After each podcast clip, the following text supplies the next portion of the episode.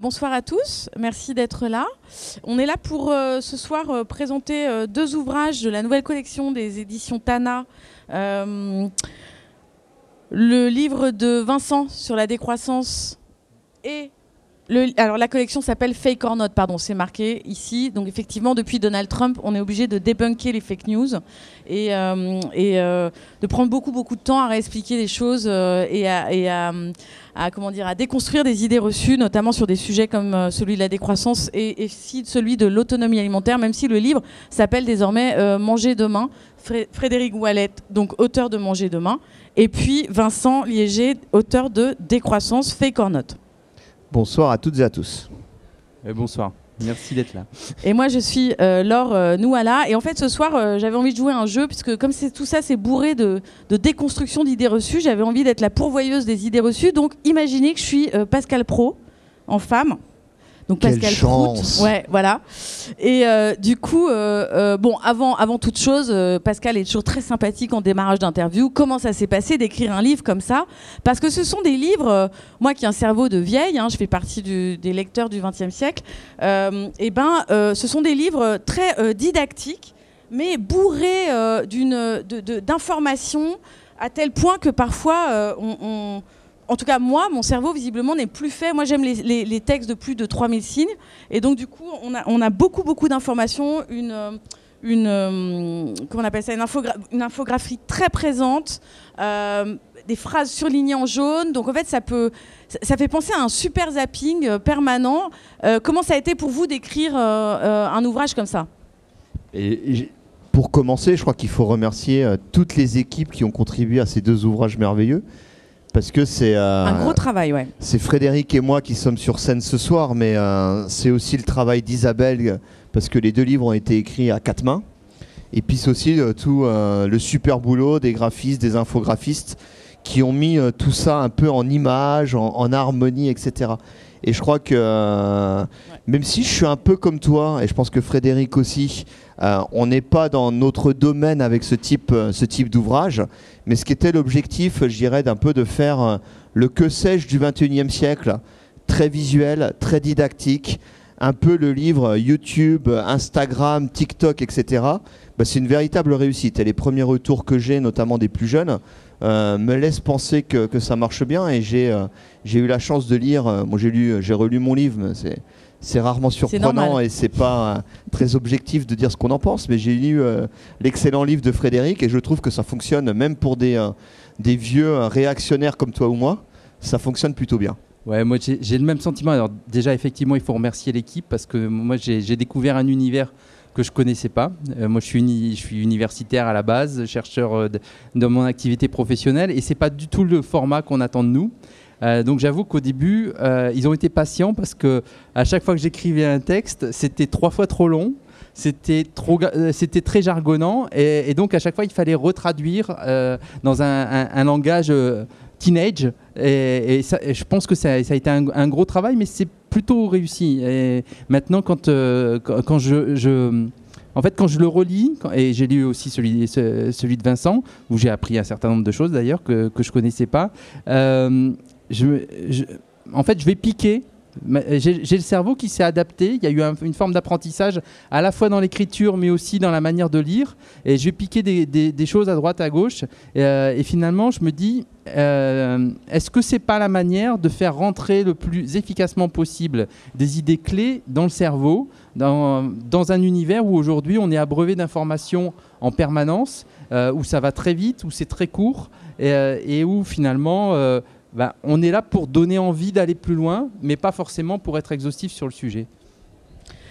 Ben c'est parfait, merci pour, euh, d'abord euh, votre retour d'expérience et euh, ben, merci à Isabelle Brockman qui est là, qui donc a aidé hein, ces deux auteurs à, rentrer dans les petits chaussons de la collection.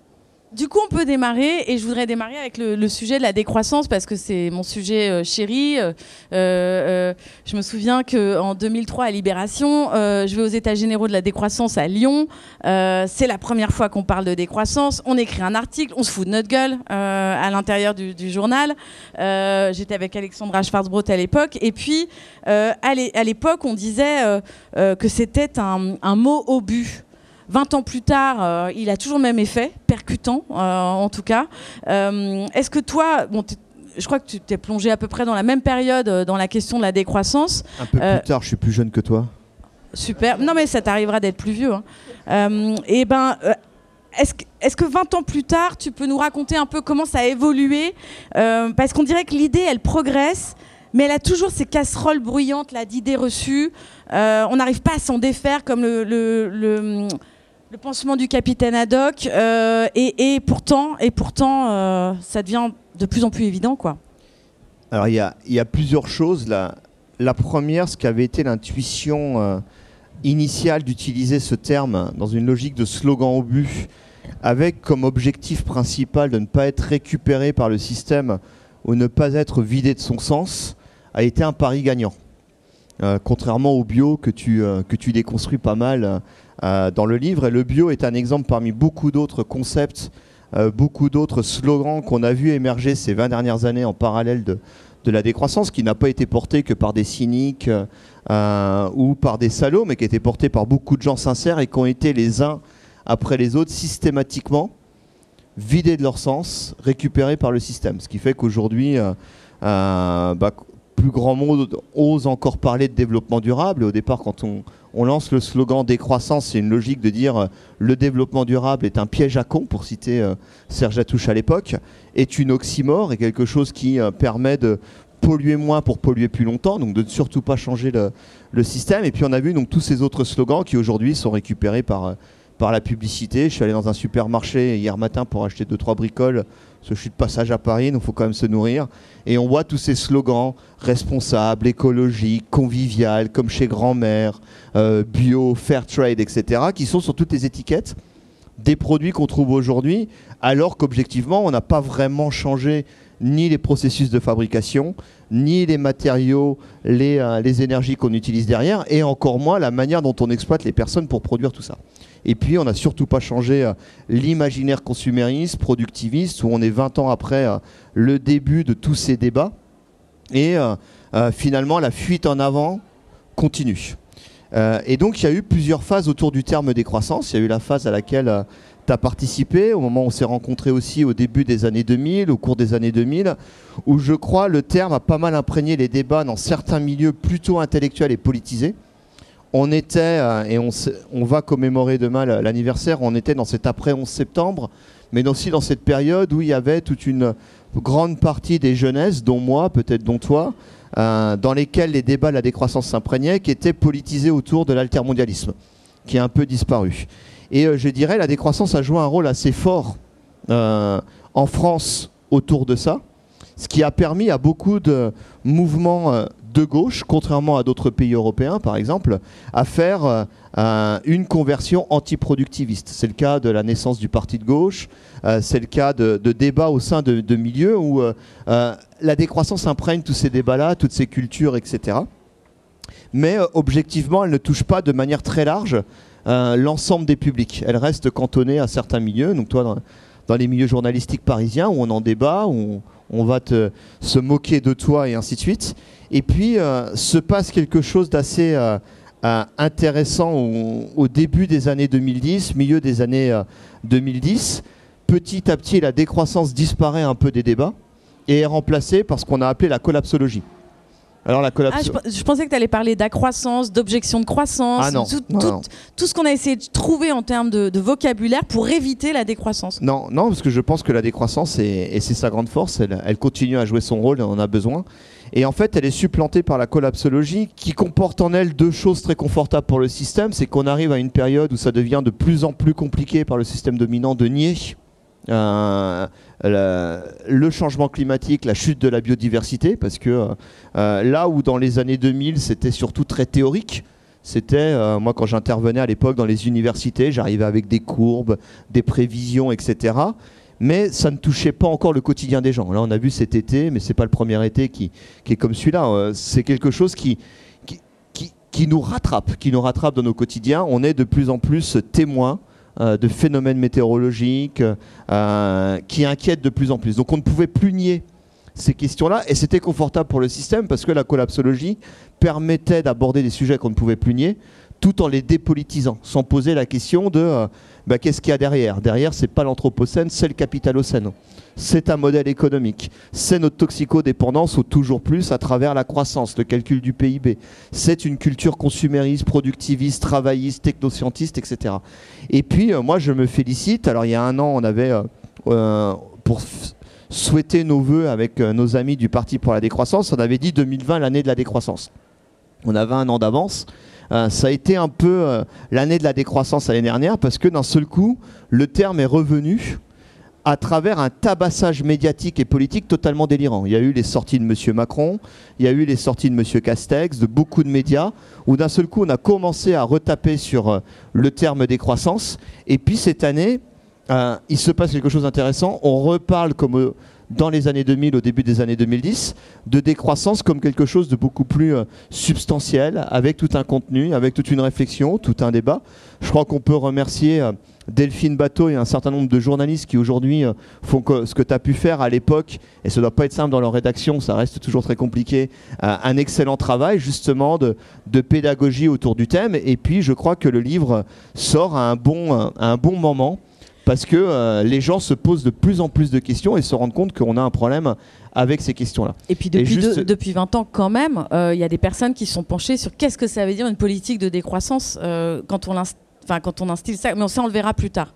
Excuse-moi, je t'ai coupé. Non, non, je... tu as raison de me couper parce que je peux être très long puis je peux continuer comme ça pendant 3 heures. Ouais, ouais, il va falloir. Euh, donc je, rajoute juste rapidement deux choses. Euh, entre temps, il y a quand même eu une transformation assez forte dans les têtes. C'est des débats qu'on a pu avoir. Moi, j'ai ce côté un peu optimiste. Tu as toujours été assez pessimiste. Non, lucide. lucide, mais euh, il faut être les deux. Il faut être réaliste et, et, et optimiste.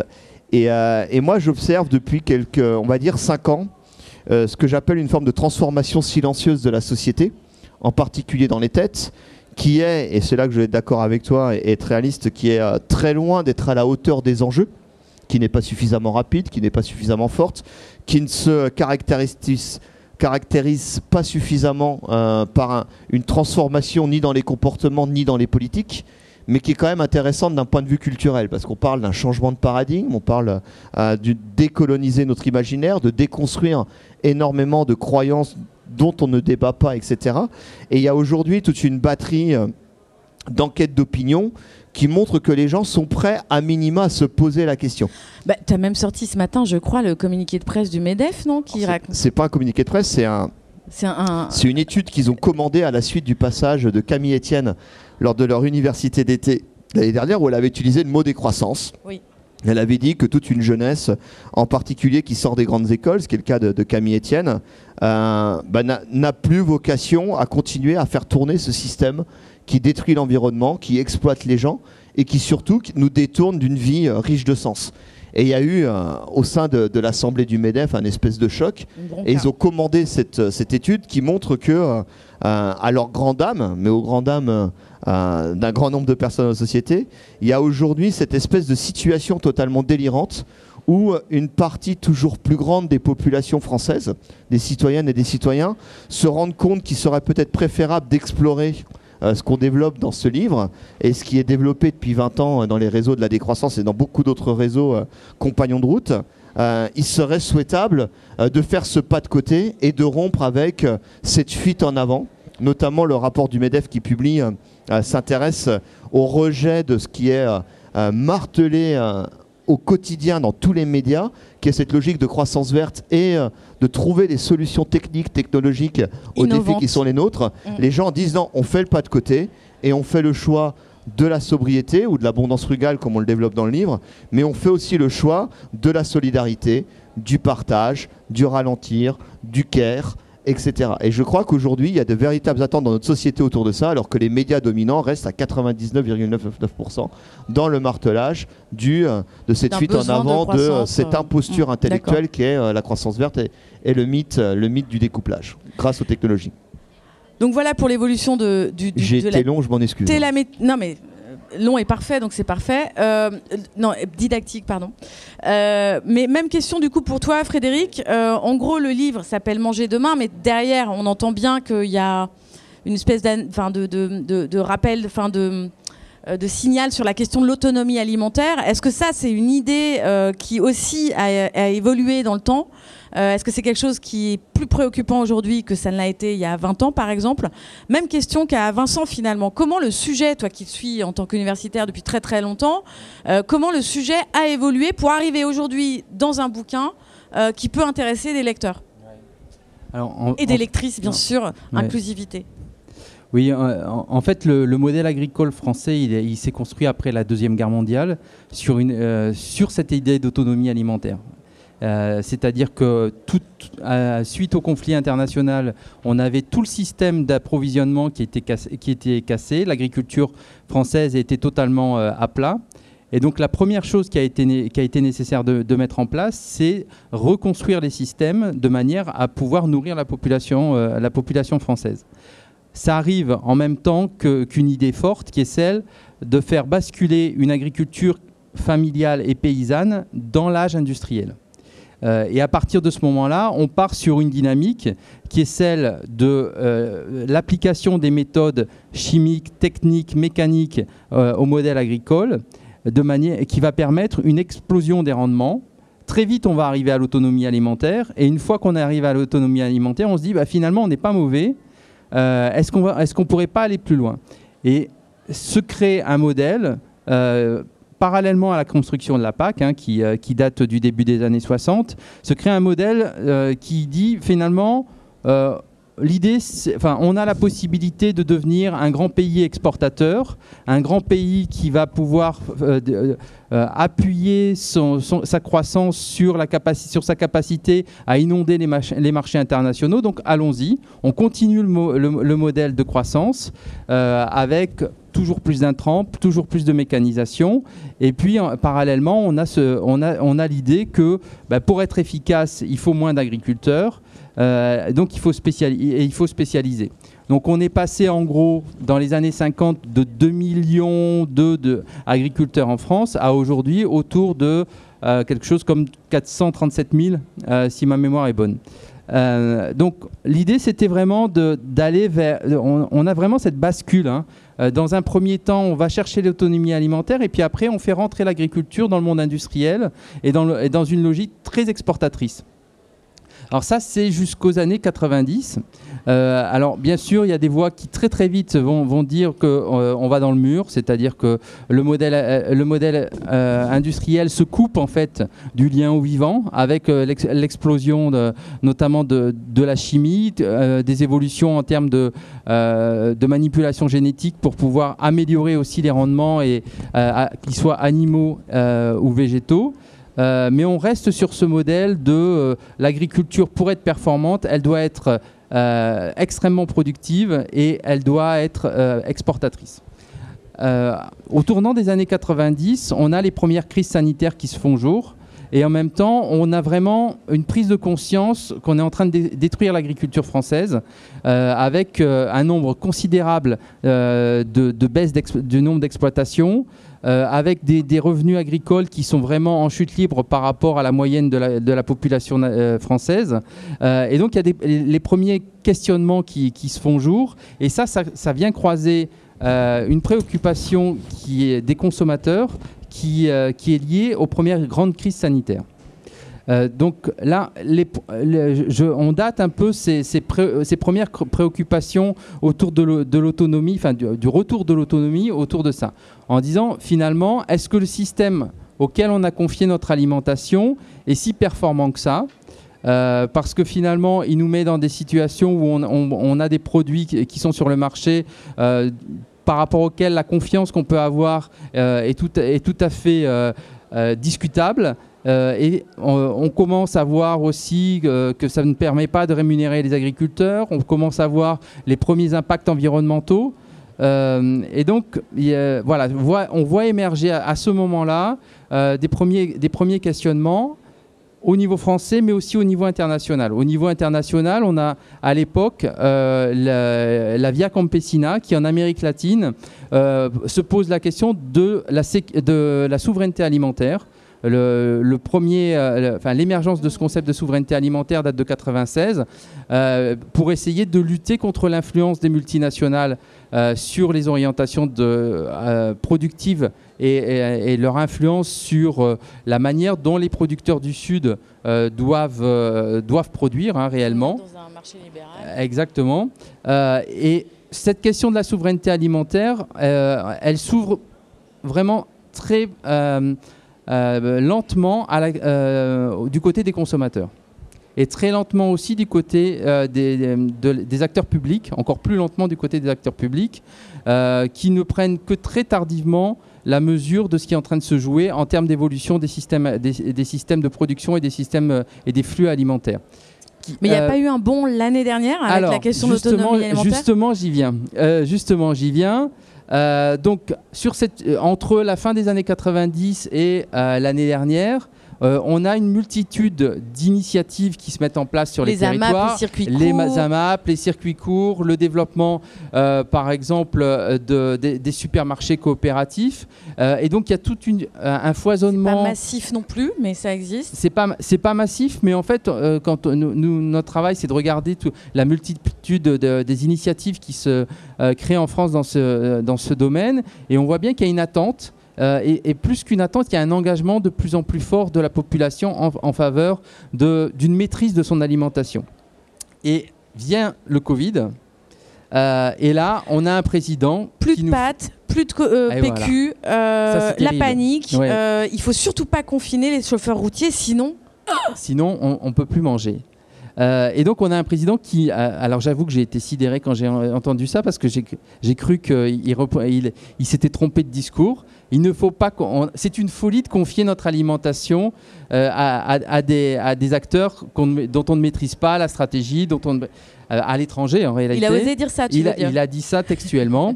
euh, je, bon, je, suis pas très fan, donc j'ai pas on n'a pas remis la, citation dans le bouquin, euh, mais en tout cas, il y, y, a une vraie prise de conscience à ce moment-là, une prise de conscience qui avait quand même commencé quelques années plus tôt. Ah, tu veux dire qu'il est honnête Il n'est pas du tout au courant que tout a été organisé depuis 20 ans pour déconstruire une souveraineté alimentaire dans un pays Alors, ça n'a pas été organisé depuis 20 ans, ça a été organisé depuis, depuis, 40, ou 50 ans.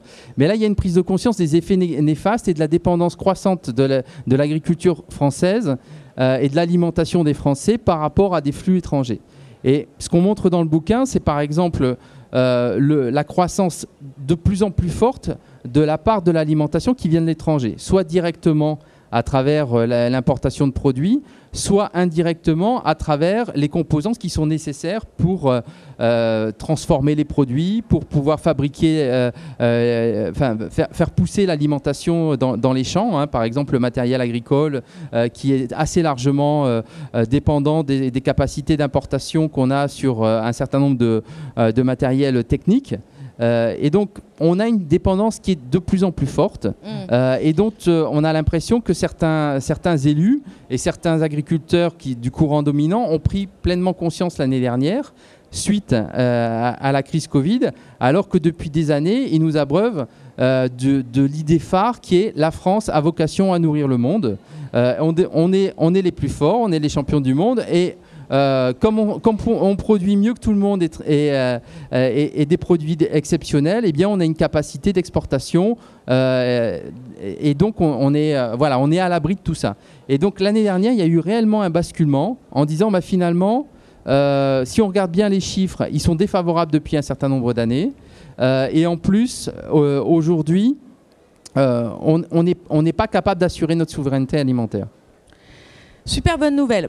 Donc du coup, comme on est dans un, dans un livre qui est là pour... Euh, dans des livres, pardon, deux ouvrages qui sont là pour euh, déconstruire un peu les idées reçues, j'ai envie de faire maintenant une espèce de, de, de, blitz euh, à la Pascal Pro, hein, à la Pascal Prout si vous voulez, mais en tout cas, un blitz de questions, d'idées reçues. Vous avez quelques secondes une minute pour répondre et déconstruire. Je dois concéder que pour ma santé mentale, je ne regarde jamais Pascal Pro.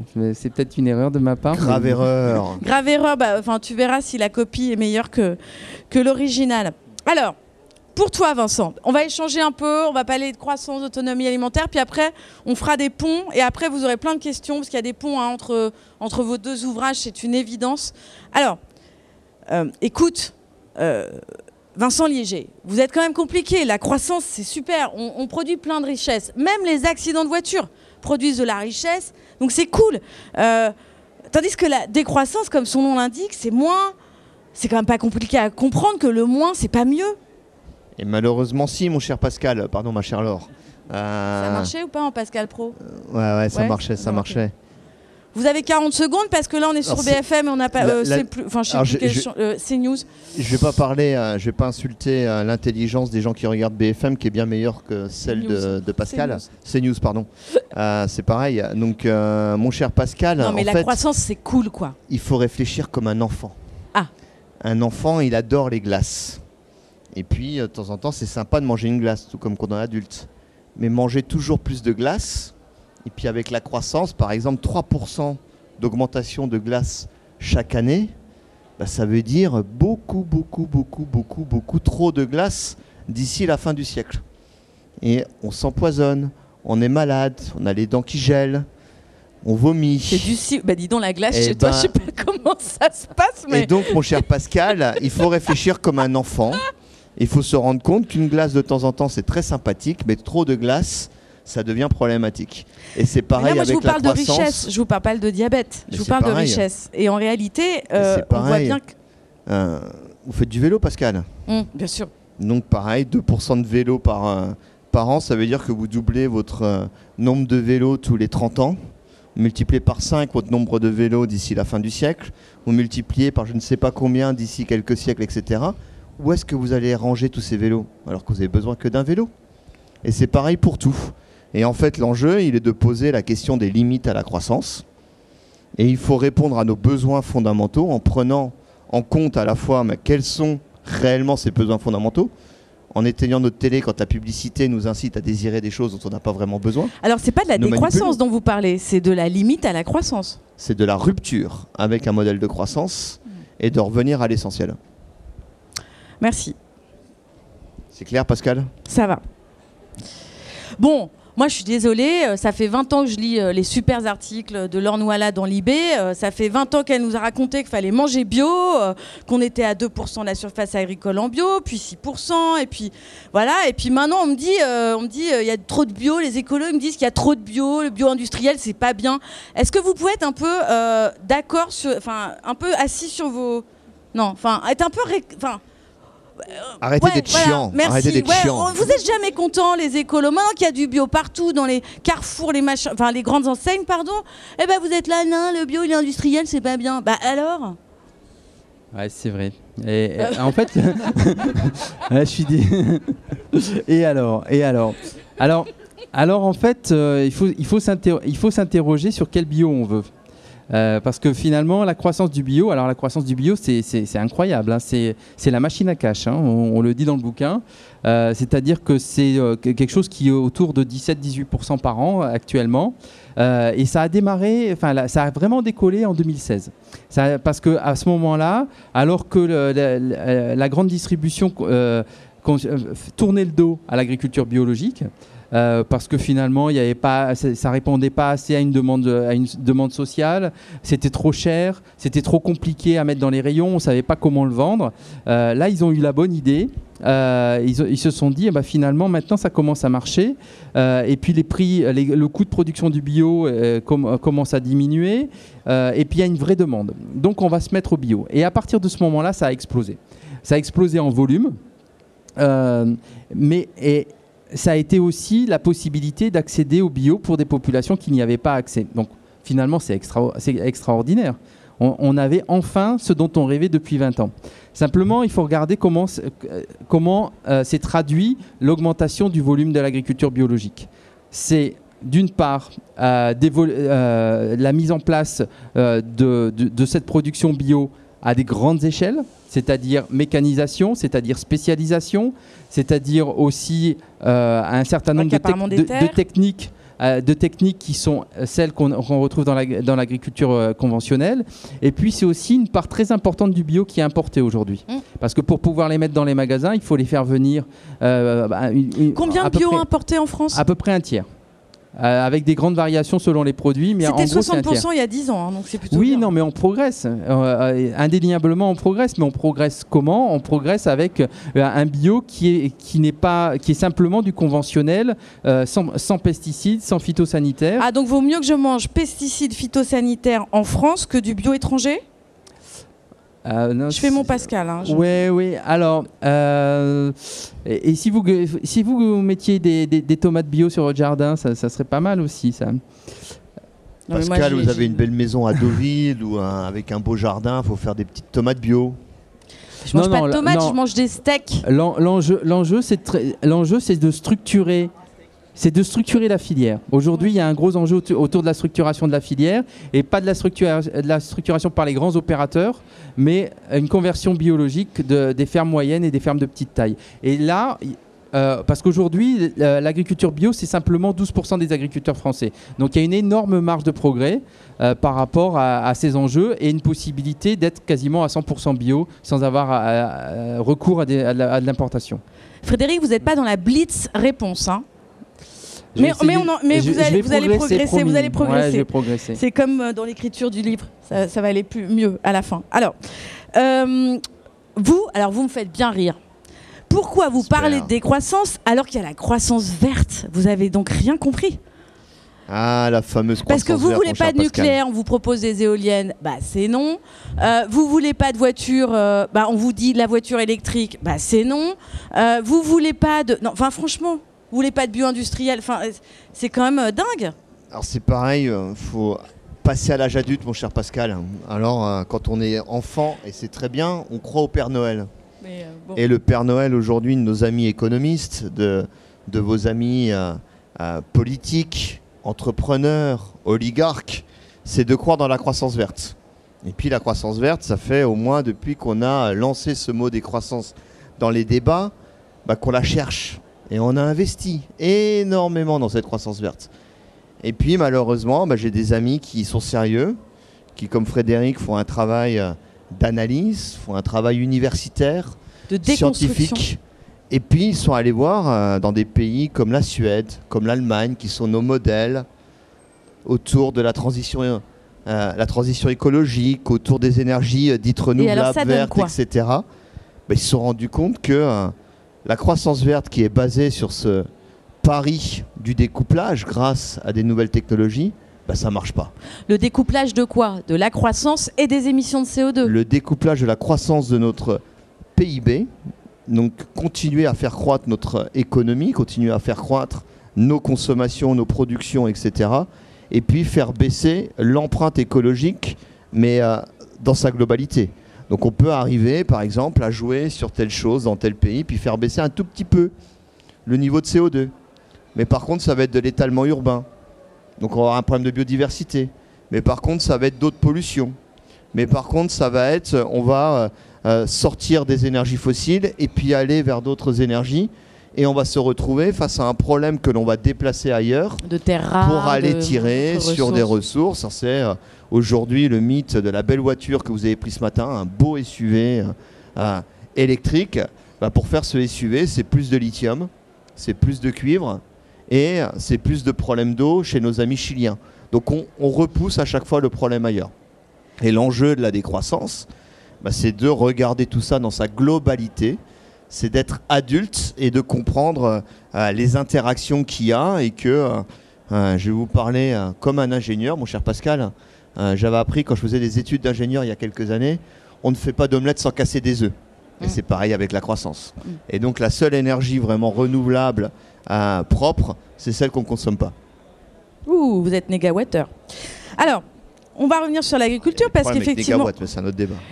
Euh, on va revenir sur l'agriculture parce que effectivement, bon, euh, on, est bien obligé maintenant d'aller sur une agriculture un peu euh, techniciste. Je suis désolée, il faut de l'intelligence artificielle. Il faut remplacer les hommes parce que les hommes, eux, vous avez mentionné tout à l'heure 450 000 agriculteurs, mais enfin, dans 5 ans, la moitié part à la retraite.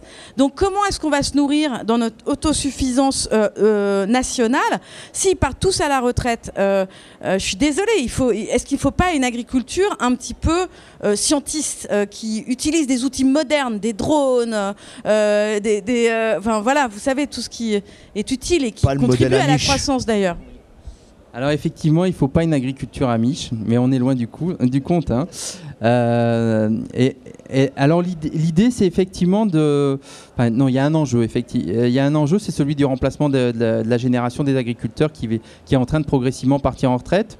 Euh, il y a 10 ans, on disait que 50%, 50 euh, des agriculteurs seraient en retraite 10, ans plus, 10 ans plus tard. Aujourd'hui, on dit, bah voilà, maintenant, ça, se rapproche. Euh, et, on, a on, a toujours un déficit d'installation par rapport au nombre d'agriculteurs qui partent en retraite. Je précise quand même qu'il y, a plus de 10 000 agriculteurs qui chaque année s'installent.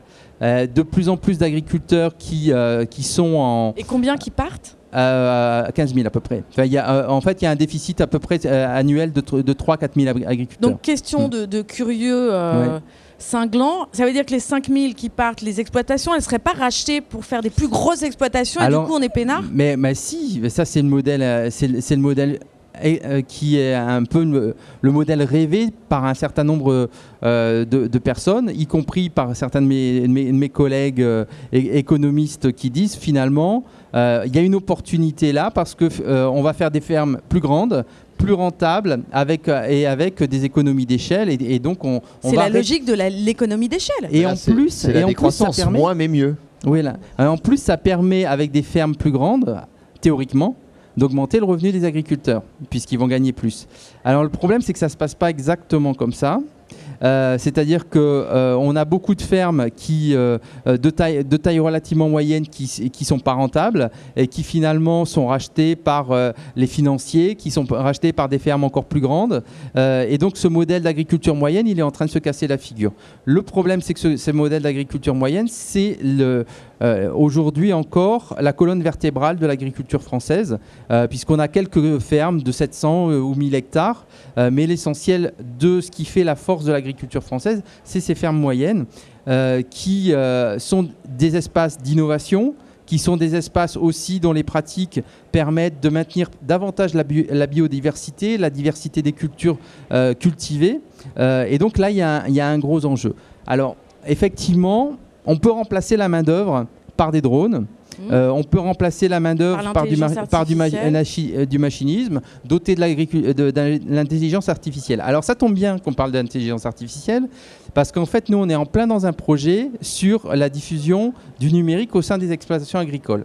Donc, et alors, ce qu'on regarde, c'est que ces modèles, blockchain, intelligence artificielle, etc., euh, ce sont des modèles qu'on va retrouver dans quelques fermes de pointe, qui ont les moyens d'investir, euh, qui sont en général euh, pilotés par des ingénieurs avec des, des, fonds, des fonds qui viennent permettre ce, type d'investissement, mais on est très loin du compte par rapport à la majorité des exploitations françaises.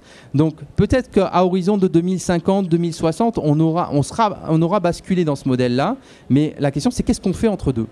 Comment est-ce qu'on peut permettre euh, le maintien d'une agriculture euh, qui soit respectueuse de l'environnement, qui fasse de l'agriculture de qualité, euh, qui évite une chute vertigineuse de la, biodiversité telle qu'on est en train de l'avoir sans avoir recours aux, drones.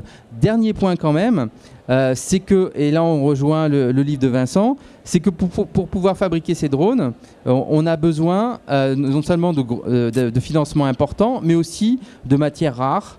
Euh, qui sont, euh, dont le prix aujourd'hui est en train d'exploser. Euh, on voit, enfin, encore hier, j'entendais à la radio qu'il y avait des usines françaises, notamment dans l'automobile, qui étaient en, chômage partiel parce que les produits n'arrivent plus mm. de Chine. Les microprocesseurs. Voilà. Qu'est-ce qu'on qu'est-ce qu'on fait de ça Semi-conducteurs. Donc, on, on, double une dépendance croissante en termes alimentaires d'une dépendance croissante par rapport à un certain nombre d'outils nécessaires à, à l'industrialisation de l'agriculture. Ok. Donc, euh, je vous laisse imaginer ce que je pense du, projet Hectare. Oui, j'allais en parler de Xavier Niel. Euh, on pas d'ennemis, on a déjà Pascal sur le dos. Bon, bon on imagine alors. Euh, pour en revenir à à votre décroissance. En fait, vous allez faire comment Vous allez mettre en place un, grand conseil euh, de la décroissance? Comment on choisit euh, euh, quelles activités vont décroître? Par exemple, les ongleries, c'est terminé, ça sert à rien. comment, vous allez faire C'est un peu autocratique, non, tout ça? Vous me surprenez, Pascal, vous posez une bonne question. Et je crois qu'on peut très facilement remplacer le terme décroissance par démocratie. Et un des enjeux centraux aujourd'hui est de faire revivre nos démocraties et euh, de créer des dynamiques de délibération citoyenne dans les territoires, notamment autour euh, d'une transition agricole, sur quels sont nos besoins fondamentaux et comment on y répond en adulte, de manière soutenable et de manière souhaitable. Et euh, pour continuer dans l'exemple de, de l'agriculture, je crois que la fuite en avant et l'impasse dans laquelle on est en France, mais à l'échelle mondiale, où il y a aussi euh, toute la. Frédéric évoquait cette fuite en avant où on crée de nouvelles dépendances à d'autres matériaux. Il y a aussi la dépendance au pétrole dans l'agriculture qui est très problématique. Et ouvrir tout ce débat-là sur nos besoins fondamentaux en relocalisant nos économies, nos productions et en reconscientisant sur le véritable impact et les véritables euh, interdépendances dont on dépend de plus en plus, euh, en fait, on fait revivre la démocratie et en adulte, on prend les bonnes décisions. Et on met en place petit à petit, de manière de plus en plus autogestionnaire, réfléchie, pensée, euh, des transitions vers de nouvelles manières de produire, d'échanger. Et je crois que c'est l'urgence en particulier euh, pour l'agriculture, c'est l'urgence pour l'eau, c'est l'urgence pour le, pour le logement, c'est l'urgence autour du débat sur les communs, sur les low-tech, sur l'éducation, la santé. Et euh, il évoquait au niveau de l'agriculture des prises de conscience de notre, de notre président. Il y avait un Audiard qui disait euh, certaines personnes osent tout, je ne sais pas utiliser le, le mot. Mais d'un seul qu'on les reconnaît. Mais d'un seul coup, on s'est on s'est rendu compte que c'était la même chose pour notre système de santé. La plupart des principes actifs des médicaments dont on dépend ne sont plus fabriqués ici. Euh, c'est la même chose. Tu, évoquais les semi-conducteurs. Et le problème des semi-conducteurs, c'est aussi euh, des problèmes de savoir-faire. Mais il n'y a, pas que ça. C'est qu'on a créé des formes d'interdépendance terrifiantes. Voire de soumission. Euh, où, un paquebot se plante dans le canal de Suez et d'un seul coup, c'est la panique. Et d'ailleurs, on avait fait l'exercice avec avec Isabelle de lister à l'après-vert le nombre de produits qui se retrouvaient bloqués dans le canal de Suez quand ce paquebot était, était bloqué. Euh, il y avait des moutons vivants, il y avait euh, du thé, il y avait euh, des habits, il y avait du pétrole, il y avait du gaz. Donc des choses dont on dépend aujourd'hui. Et l'enjeu de la décroissance, c'est de faire revivre la démocratie en adulte. Et, on a eu une expérience tout à fait intéressante ces, ces dernières années en, j'allais dire en Hongrie, en France, qui était la Convention citoyenne pour le climat, qu'on peut critiquer sous beaucoup de points. Ça n'a peut-être pas été la chose la plus parfaite, etc. Oui, j'ai vu dans le livre, c'était plutôt une expérience positive, ah, d'après toi. je trouve que en fait, ça, ça, ouvre beaucoup de choses. Hein. Euh, Pascal, sur votre plateau, vous étiez très sceptique au départ. Bah, euh, la preuve, la loi climat euh, n'a retenu aucune des, mesures. Alors qu'on a des experts très performants d'un seul coup, sélectionnés, 150, j'utilise un vocabulaire de CNews, Pékin, qui n'y connaissent rien pour réfléchir aux questions de transition et de justice sociale et environnementale. Mais en fait, les 150 ont fait un travail beaucoup plus pertinent en 7 week-ends ou 8 week-ends que tous nos experts. Et je crois que c'est quelque chose qui ouvre une nouvelle brèche pour transformer la décroissance en démocratie et avec beaucoup de créativité, bah, d'inventer euh, ce qui se fait déjà sur beaucoup de territoires, je pense au mouvement municipaliste et ce qui s'est passé autour des municipales, d'inventer de nouvelles manières de vivre la démocratie et de se poser les bonnes questions pour y apporter les bonnes réponses, une fois de plus, en adulte et non pas en enfant gâté.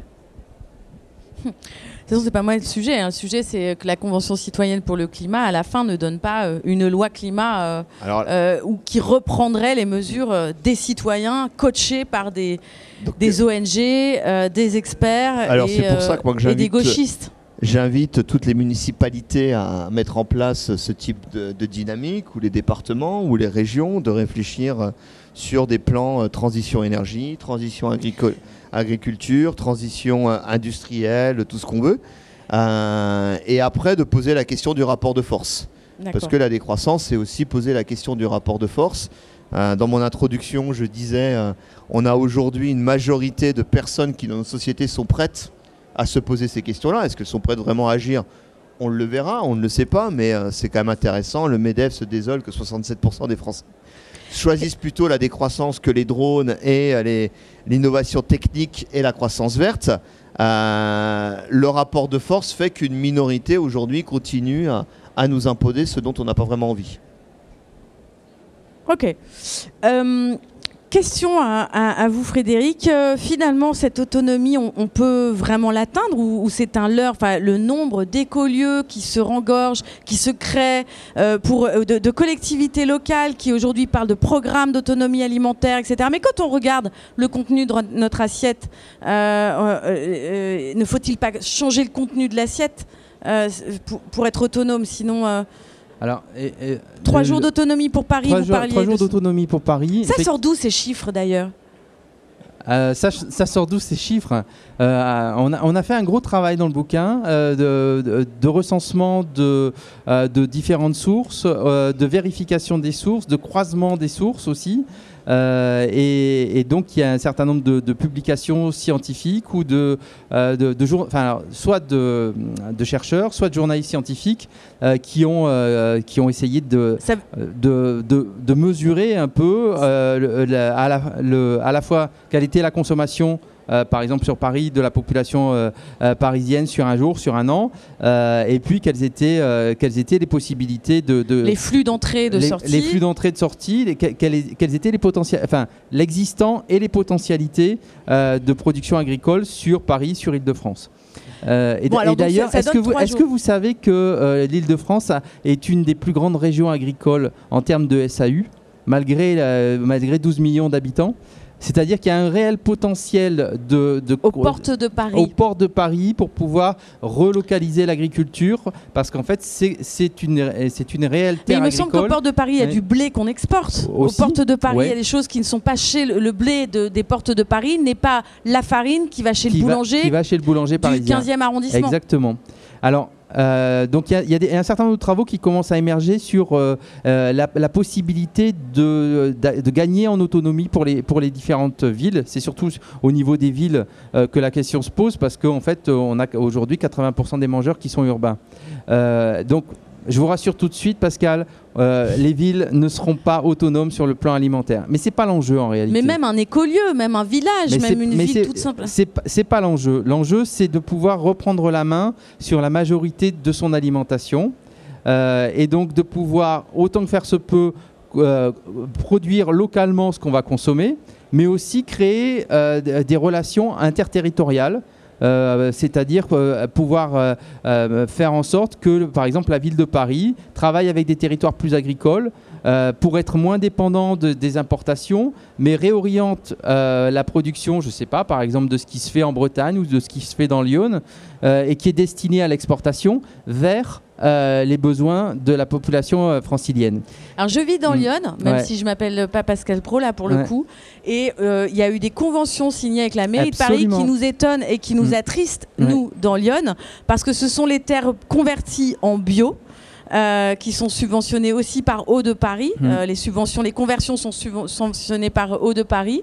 Et on se rend compte que le bio de Lyon va arriver dans les cantines scolaires de Paris, De Paris. des petits Parisiens. Et Ouais. nous alors?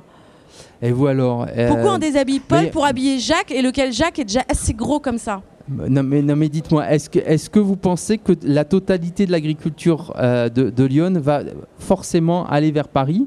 Ou est-ce qu'il y a la C'est possibilité... 50%. Ah bah, euh, donc il reste 50% pour, pour les habitants de Lyon. C'est pas faux. mal. Alors, j'ajouterais quelque chose, c'est un point de désaccord que j'aurai avec Frédéric, que j'ai eu en, en lisant le livre. Il y a, il y a une réflexion à porter aussi sur euh, euh, l'aménagement du territoire, les Mm. occupations des territoires. Et euh, j'ai beaucoup d'amis euh, qui, comme toi, euh, souffrent ou ont souffert à Paris, euh, restent à Paris parce que c'est là qu'on trouve un boulot, et qui sont très heureux de vivre euh, des choses très belles et très différentes en allant occuper d'autres territoires. et qui plus est pourraient être des personnes qui peuvent être des forces vives pour euh, euh, lancer des projets de transition agricole, de transition euh, démocratique, culturelle, d'apporter de la créativité, d'apporter des, des, idées, etc. Et ça va, à mon avis, ça va être un des enjeux aussi parce que le, les mégalopoles et d'ailleurs la métropolisation du monde tel qu'on l'a connu est un énorme problème démocratique. Euh, on le voit à travers euh, les élections entre des populations qui se sentent de plus en plus euh, abandonnées, des populations dites hyper connectées, etc. C'est un problème d'inégalité économique. c'est ce que tu disais. Les, métropoles concentrent toutes les économies, tous les bénéfices, etc. sur les, régions des métropoles qui n'est pas connu. Et c'est quelque chose qui est possible dans une société où on a encore du pétrole bon marché, mm. ce qui va devenir de plus en plus quelque chose de très compliqué. Et donc un des enjeux va être euh, aussi pour des villes comme Paris de euh, transformer un certain nombre d'espaces, soit en terre agricole, soit en, en espaces de production, et aussi euh, de dédensifier des espaces à l'intérieur des villes ou à l'extérieur des villes pour permettre ça, et de redensifier d'autres parties de nos territoires. Je pas répondu à la question. Hein. Non, justement, j'aimerais bien t'y répondre, mais juste après, on peut se dire aussi que vous sortez une idée reçue que, que vous trouvez qui est importante à débunker, et puis après, je vous passe la parole parce que euh, on s'arrête à 20h30, il est déjà 20h09. Euh, donc, si vous avez envie de, poser des questions, euh, ce, serait, ce serait le moment. Vas-y, et puis après, une idée reçue la plus, qui vous semble la plus importante, mais vraiment en une minute. Hein. Euh, sur, euh, sur la capacité d'aller vers l'autonomie alimentaire, c'est clair que tous les travaux qui, sont menés mettent en évidence la nécessité de changer de régime alimentaire. Aujourd'hui, on a 80% des terres agricoles françaises qui, directement ou indirectement, sont utilisées pour le bétail, euh, soit pour le nourrir, soit pour l'élever. Euh, et donc, euh, ça, grève énormément, même si tous les, tous les territoires euh, agricoles n'ont pas des grosses potentialités en, production végétale, mais quand, mais quand même, il y, y, a des marges de manœuvre très très importantes. Oui, mais en même temps, dans le bouquin, c'est l'idée reçue qui se mord la queue, puisque enfin, la nourriture. Mm. végétalisée, c'est mm. pas bon non plus. Les steaks de soja, c'est pas bon non plus. Comment on, on n'est pas obligé de, de les hyper transformer l'agriculture végétale. Hein.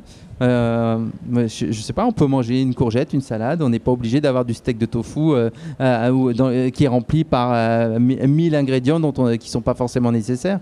donc le, problème aujourd'hui, c'est que l'agriculture végétalisée, elle est en train de se s'industrialiser également.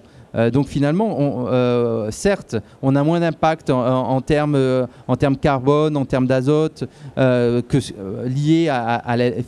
ceux qui sont liés à l'élevage.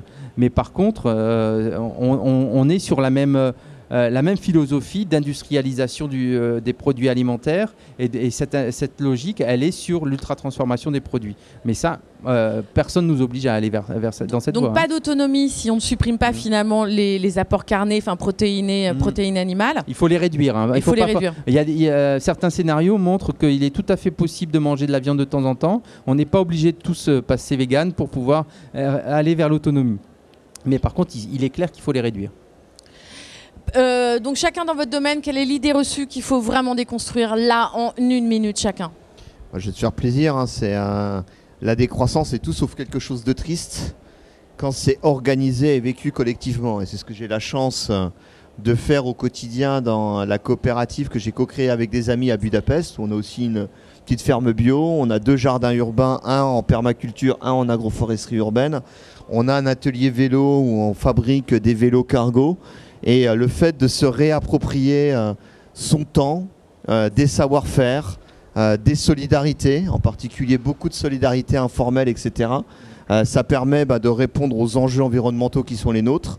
Ça permet à répondre à nos besoins fondamentaux tout en y prenant énormément de plaisir et en ayant beaucoup de temps à faire la fête. Et je crois que la décroissance doit être festive si elle est pensée et organisée d'un point de vue collectif et politique. Alors plus de euh, moins de biens, plus de liens, c'est ça? Exactement. Euh, l'idée reçue euh, qu'on combat tous les jours, c'est celle selon laquelle l'agriculture biologique et la transition agroécologique, du fait de la, faiblesse des rendements, seraient incapables de, nourrir la, population européenne et la population mondiale. On voit bien que les rendements de l'agriculture conventionnelle sont en train de diminuer. Ils vont diminuer de plus en plus. À, chaque degré supplémentaire, on a moins 12% Exactement. Appauvrissement des sols, ben, euh, risque majeur par rapport aux, fluctuations climatiques. Et donc, euh, alors que les, techniques progressent dans l'agriculture biologique et, les, techniques d'agroécologie. Et donc finalement, sur un certain nombre de productions aujourd'hui, euh, on est à touche-touche en termes de, en termes de rendement. Euh, donc on, a des possibilités aujourd'hui de nourrir la population européenne horizon 2050 avec un modèle agricole qui soit durable. Ok, c'est clair pour tout le monde Est-ce que vous avez des questions? Sinon, on continue, on peut ouvrir au pifomètre euh, une idée reçue dans le livre et, euh, et vous allez nous la décoincer. Alors, ma, question est la suivante. Euh, on arrive dans une séquence électorale, là en 2022. Le PIB de la France est de 2200 milliards d'euros annuels. La politique agricole commune, c'est 9 milliards pour la France. Est-ce qu'il y a une urgence à ce qu'il y ait des gens chouettes qui arrivent à conquérir le pouvoir euh, présidentiel et législatif? Ou est-ce qu'on s'en tamponne et on fait sans eux? Et, euh, et, on peut se dire qu'on changera les choses petit à petit euh, par le local. Ou est-ce que c'est les deux, mon capitaine? Alors il y a une urgence. Euh, il y a une urgence parce qu'en fait, depuis maintenant une dizaine d'années, les choses vont dans le bon sens, au sens où on a une prise de conscience des enjeux agroécologiques, on a des mesures qui financent de plus en plus l'agriculture bio, la transition agroécologique, un certain nombre d'expérimentations qui visent à réduire l'impact de, l'agriculture conventionnelle sur, l'environnement. Simplement, ça ne va, pas du tout assez vite. Euh, et on, prend par exemple le cas du plan éco-phyto, c'est-à-dire le plan de réduction des phytosanitaires dans l'agriculture, et on se rend compte que si on regarde le texte, formidable, euh, on a un objectif ambitieux, on a des mesures qui sont prises. Dans la réalité, aujourd'hui, euh, en termes de, volume de, produits phyto utilisés, on est à peu près au, niveau que ce qu'on avait quand, le plan a été décidé. Donc il, faut changer de braquet aujourd'hui. et pour ça, il faut non seulement euh, mettre en place une planification de la politique agricole, mais il faut surtout modifier euh, les règles d'affectation des, crédits. Parce que si on continue à modifier, les, à, laisser les règles d'affectation de la PAC telles que euh, sur les critères qu'on a aujourd'hui, bah, finalement, on, a une, agriculture durable qui va forcément rester uniquement marginale. dernier point par rapport à ça, on a la feuille de route verte, le, fameux Green Deal de l'Union européenne qui a été signé l'année dernière. Et quand on, quand on, regarde les ambitions du Green Deal et ce qui a été décidé au niveau de la PAC dans les grandes orientations de la prochaine euh, euh, régulation de la PAC, eh on s'aperçoit que les objectifs de la PAC à horizon maintenant 2027 sont extrêmement insuffisant au regard de la feuille de route de l'Union européenne euh, à horizon 2030 ou 2050. Ça veut dire que euh, on, va, là encore, on va pas assez vite. On est trop paresseux. Il y a un certain nombre de blocages. Donc il, euh, y a vraiment nécessité de, basculer sur quelque chose qui soit beaucoup plus ambitieux et qui réaffecte les finances publiques pour une agriculture plus durable. Juste un mot rapide. Je crois que c'est même encore plus urgent parce que quand tu parles de l'horizon 2050, ça me paraît un peu réaliste par rapport aux, défis qui sont les nôtres. Hein. Je pense notamment aux questions de pic de pétrole, aux questions de biodiversité, aux questions euh, euh, de changement climatique, aux questions euh, de tout ce que ça peut déclencher en termes économiques et géopolitiques et de rupture d'approvisionnement dans des chaînes, etc. Et qu'il faut aller encore plus vite. Et je crois que les présidentielles sont extrêmement importantes par rapport à tous ces débats et qu'en même temps, euh, les institutions politiques euh, dont on hérite du système précédent euh, nous obligent à, faire des choses qui vont à l'encontre de ce qu'on devrait faire. Et donc il faut les occuper. et il faut essayer de les occuper en les orientant vers autre chose. Donc si tu as posé la question, c'est aussi en parler.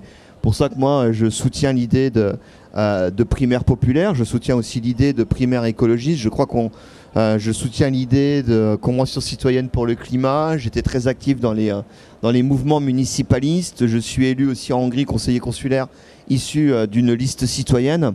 Je crois qu'on a un besoin, et en plus, il y a des aspirations très grandes dans la société à repenser la démocratie, à repenser nos, nos institutions politiques. Et en fait, c'est assez contre-intuitif. mais pour aller vite, il va falloir prendre le temps de la délibération. Et par le passé, j'ai eu une une autre casquette puisque j'ai travaillé et on est dans un, espace SNCF. J'ai travaillé par le passé à la SNCF et j'étais euh, euh, euh, responsable de la sécurité ferroviaire ou l'un des responsables de la sécurité ferroviaire de, de la gare de Paris-Austerlitz et je gérais des catastrophes. Et ce que j'ai appris en gérant des catastrophes, c'est que la pire des choses à faire face à une urgence, face à une catastrophe, c'est de courir. Et d'ailleurs, vous verrez, quand il y a une catastrophe, vous verrez jamais des pompiers, des ambulanciers ou quoi que ce soit courir. Il faut toujours d'abord réfléchir, analyser la situation.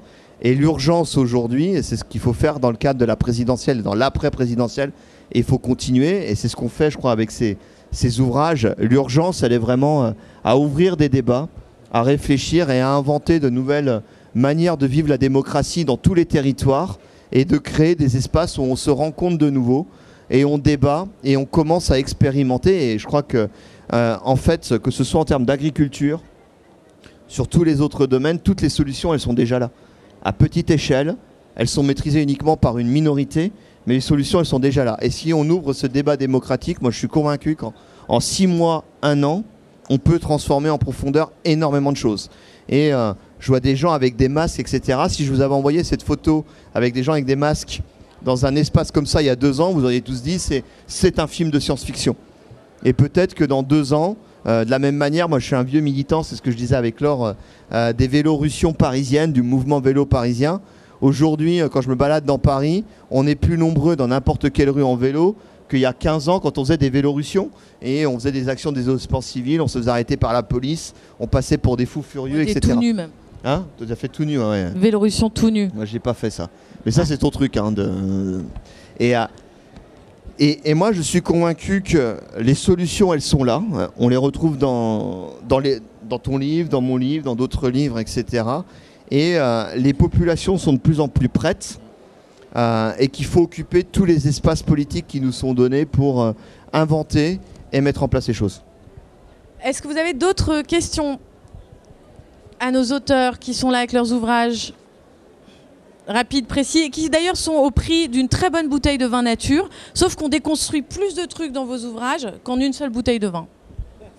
Moi j'ai une question s'il euh, y en a pas. En fait j'ai eu très peur à un moment donné de lire qu'il fallait tout ce qu'on aille au champ, quoi. C'est-à-dire que euh, euh, longtemps Pierre Rabhi nous a dit il faudrait un million d'agriculteurs, des petites surfaces, un hectare, dix hectares, tout ça c'est appropriable par une personne.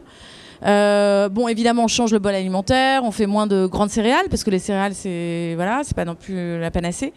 Et euh, en fait, non, c'est cool, on peut rester dans le tertiaire. Euh, est-ce qu'il va falloir qu'il y ait une armée d'agriculteurs finalement? Alors, de paysans, pardon. On, s'est aperçu, un des enseignements du, du, du Covid, c'est qu'on n'est pas bon dans les champs. Euh, et que depuis, euh, donc il y, a eu un appel à la main d'œuvre puisque en fait, parmi les dépendances, il y a une dépendance à la main d'œuvre étrangère qui vient travailler dans les champs en France. Euh, et puis comme elle ne pouvait pas venir pendant en, 2020, on s'est dit, bah, finalement, ces gens qui sont inoccupés chez eux, on va les faire venir dans les champs. Ça a été une catastrophe ça a été une catastrophe. Et, moi, ça m'a beaucoup fait rire parce que finalement, ce sont des boulots qui sont très mal payés. Euh, qui sont assez dévalorisés euh, sur le, plan social, euh, mais qui appellent un certain nombre de compétences que la majorité d'entre nous n'avons pas. Alors ça peut s'apprendre, certes, mais ce n'est pas forcément la, solution idéale. non, il y a un certain nombre de, de, de, de prospectives qui mettent en évidence la possibilité, pas le besoin, mais la possibilité euh, de, créer un million, un million et demi euh, d'emplois agricoles euh, si, on, si on rebascule vers quelque chose qui soit moins industriel, avec des plus petites surfaces, plus agroécologique. mais ça tombe bien parce qu'on a quand même un certain nombre de chômeurs dans ce pays. Donc, et, en plus, on a, on a cette crise démographique de l'agriculture qu'on évoquait tout à l'heure. Donc non, c'est pas, on va pas être tous obligés d'aller travailler, d'aller travailler dans les champs, mais par contre, c'est aussi intéressant de voir que dans les villes où les gens peuvent avoir des jardins, il y a une part non négligeable de l'approvisionnement qui est de l'auto-approvisionnement. genre 6-10%, et qui permet aussi aux populations d'être beaucoup plus autonomes sur le plan alimentaire. Alors moi j'ai un verger à Joigny et euh, on a une quinzaine d'arbres. L'année dernière on avait 300 kg de pommes, 160 kg de cerises, donc on s'est transformé en compotier et en confiturier tout l'été, à plusieurs, entraide, coopération. Et cette année, le 6 avril, gèle de la totalité des arbres en fleurs, cerisiers, pêchers, etc. Et cette année, walou quoi les pommes. Donc on mange les compotes de l'année 2020. Et je me dis, mais d'une année sur l'autre, si on se prend deux, trois années comme ça d'affilée, finalement, euh, notre autonomie alimentaire, que ce soit par le déplacement des hommes, euh, la réorganisation du bol alimentaire, il y a un truc qu'on n'a pas trop. Euh, dont on n'a pas trop parlé, c'est quand même le climat et les changements climatiques. Alors c'est effectivement la raison pour laquelle l'autonomie alimentaire stricte n'est pas forcément souhaitable. c'est plutôt une solidarité interterritoriale qu'il faut viser, parce que ces événements climatiques, ils peuvent toucher n'importe quel région de la planète à n'importe quel moment. Euh, et, donc, on, pourrait mourir de faim, effectivement. Mais juste euh, dire aussi que ces, événements climatiques qui sont de plus en plus euh, fréquents, de plus en plus violents, et qu'on voit bien l'impact des activités anthropocènes par rapport, par rapport à, cette, cette fréquence et, cette violence des événements climatiques. Donc, soit on, réfléchit à court terme et on se dit, zut, l'année prochaine, j'aurai plus de pommes, je vais continuer à les importer de Pologne. Euh, soit on se dit finalement, euh, est-ce que si je me projette un peu plus loin, euh, je, vais je vais continuer, enfin, je vais, je vais modifier mes pratiques alimentaires pour pouvoir essayer de moindre, d'avoir un moindre impact sur le climat. Et puis de temps en temps, je mangerai des, compotes au lieu de manger des pommes, ou alors une partie de ces pommes, je les ferai venir de, de, la région voisine, et ça sera pas très grave finalement. le problème, c'est qu'aujourd'hui, on est dans un, modèle qui est complètement interdépendant, qui, bascule, qui, qui a basculé dans euh, une moindre autonomie totale. Il y a des possibilités de réautonomie sans pour, euh, autant mettre des murs autour de chaque territoire alimentaire. Mais là, il y a un véritable enjeu euh, technique quelque part sur bah, comment penser des formes de résilience agricole en période d'instabilité, de transformation climatique, etc. C'est, les débats qu'on a aussi et les difficultés autour de repenser la forêt. Les forêts bougent très vite et de manière très inquiétante. Euh, et en parallèle, euh, la biodiversité, la diversification des productions permet d'y répondre pas mal. Et puis la participation d'un plus grand nombre aussi. Et euh, par expérience, c'était ce que disait un des, un des pères de, la décroissance, Nicolas Georgescu-Roegen, qui était avant tout mathématicien, physicien et qui s'intéressait à l'économie, mais qui, avait ce bon sens paysan. Et il disait une tâche difficile faite seule est une souffrance, une tâche difficile partagée autour d'un festival ou d'un événement festif euh, n'est pas vécue comme une souffrance. Et euh, il y a toute cette logique autour de, bah, de tous paysans demain, je ne sais pas, ce sera peut-être pas le cas, mais euh, partager les tâches difficiles dans cette période de transition et demain est tout à fait souhaitable et de le penser de manière intelligente, de penser dans une logique de solidarité, etc.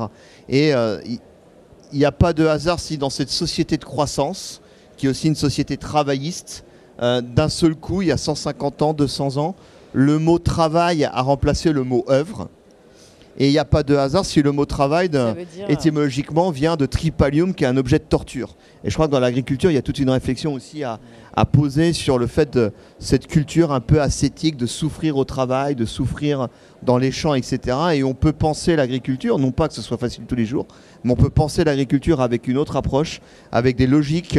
Euh, de chantier participatif quand on doit faire euh, des grandes tâches, etc. Des logiques de prise de plaisir, le des village logiques. faisait les moissons avant, hein. c'était le village entier qui allait évidemment. aux moissons. Et il y avait toute une, euh, une tradition la machine, de, de festivité mm, euh, mm. autour de ça pour rendre des tâches qui étaient physiquement très dures beaucoup moins violentes. Et aujourd'hui, c'est des choses qu'on qu'on ne souhaite plus faire et que l'on peut penser et organiser différemment. Et je crois que c'est un des enjeux de, de la décroissance par rapport à ça et aussi par rapport à beaucoup d'autres choses. C'est bien ce que dirait Pascal, la décroissance, c'est bien le retour en arrière. Donc merci. Juste, juste, euh, peut-être deux petits mots. Euh, Pascal, si, Pascal si, je, si, je, peux encore ajouter deux petits mots. Un premier, un premier mot sur euh, la sensibilité des productions aux, variations climatiques. On a perdu en, en biodiversité cultivée C'est-à-dire qu'on on, a des milliers de variétés possibles et aujourd'hui, l'industrie nous a obligés à faire des choix. Et on a, de la, on a de la Formule 1 en termes de, de rendement, euh, mais il y, a vraiment la nécessité de réouvrir le spectre euh, vers des variétés plus anciennes, mieux adaptées euh, aux régions et mieux adaptées au changement climatique qui est devant nous. Ça, c'était la première idée. Deuxième idée, je, le soumets à, la cantonade. J'étais à Bordeaux ce matin pour une réflexion sur, sur l'alimentation. et il y a eu un des participants qui a dit finalement, euh, aujourd'hui, tout le monde accepte de s'engager bénévolement pour des clubs culturels, pour des clubs de foot, pour des, euh, etc. Euh, et on a complètement délégué ce qu'on met dans nos, dans nos assiettes à des, à, des, professionnels du secteur, notamment les professionnels de la transformation et de la grande distribution. Euh, et une, des idées qui a émergé de l'atelier de ce matin, c'est est-ce que finalement, euh, au lieu d'être bénévole dans le club de foot, on pourrait pas être bénévole dans un club alimentaire local? Euh, Et ça rejoint l'idée de Vincent de renforcer l'implication, renforcer la, démocratie sur le territoire. J'ajoute même encore une chose, plutôt que de prendre une carte très chère pour aller courir sur des tapis électriques, on peut aller faire quelques petits efforts et c'est très bien et c'est très beau pour son corps. En moins, un peu moins, j'ai pris un peu de poids avec le confinement, mais il y a, y a, un ancien collègue qui est dans la salle qui est, qui est très en forme, qui a passé beaucoup de temps dans notre ferme bio, dans nos jardins urbains. Et euh, les collègues qui y travaillent sont en très bonne santé sans euh, devoir payer euh, une carte dans une salle de gym et faire tourner des centrales électriques ou aller piller nos, amis, nos amis chiliens en eau pour nous équiper en lithium et en, et en cuivre. Oui, dénoyauter des cerises et éplucher des pommes, ça le fait aussi. Et en plus, tu parles de plein d'histoires. Il n'y a que des femmes autour de la table. Tu parles de plein d'histoires, comme avant, quoi. Bon. Il faut revenir au euh, matriarcat. Merci à vous tous d'être là. On va, on va arrêter. Euh, parce qu'en fait, les auteurs sont en signature à côté. En fait, vous pouvez euh, parler encore avec eux. Il y en a. Et puis, on peut boire une bière et, continuer les échanges de manière beaucoup plus C'est pas la décroissance de la convivialité, on l'a dit. et ces ouvrages, je vous le redis, sont vraiment accessibles. Euh, bourré d'informations. Euh, peut-être trop pour les vieux cerveaux, mais euh, en tout cas, peut-être que la cible, c'est cette jeunesse qui devra affronter l'essentiel des problèmes. Encore une fois, c'est Frédéric et moi qui avons l'honneur d'être sur scène ce soir sous les projecteurs, mais c'est vraiment le fruit de, de, toute une aventure collective. Et un grand merci à toutes celles et ceux qui, qui ont contribué à, bah, cette, à cette aventure. il y a Isabelle, il y a euh, nos amis infographistes et graphistes derrière.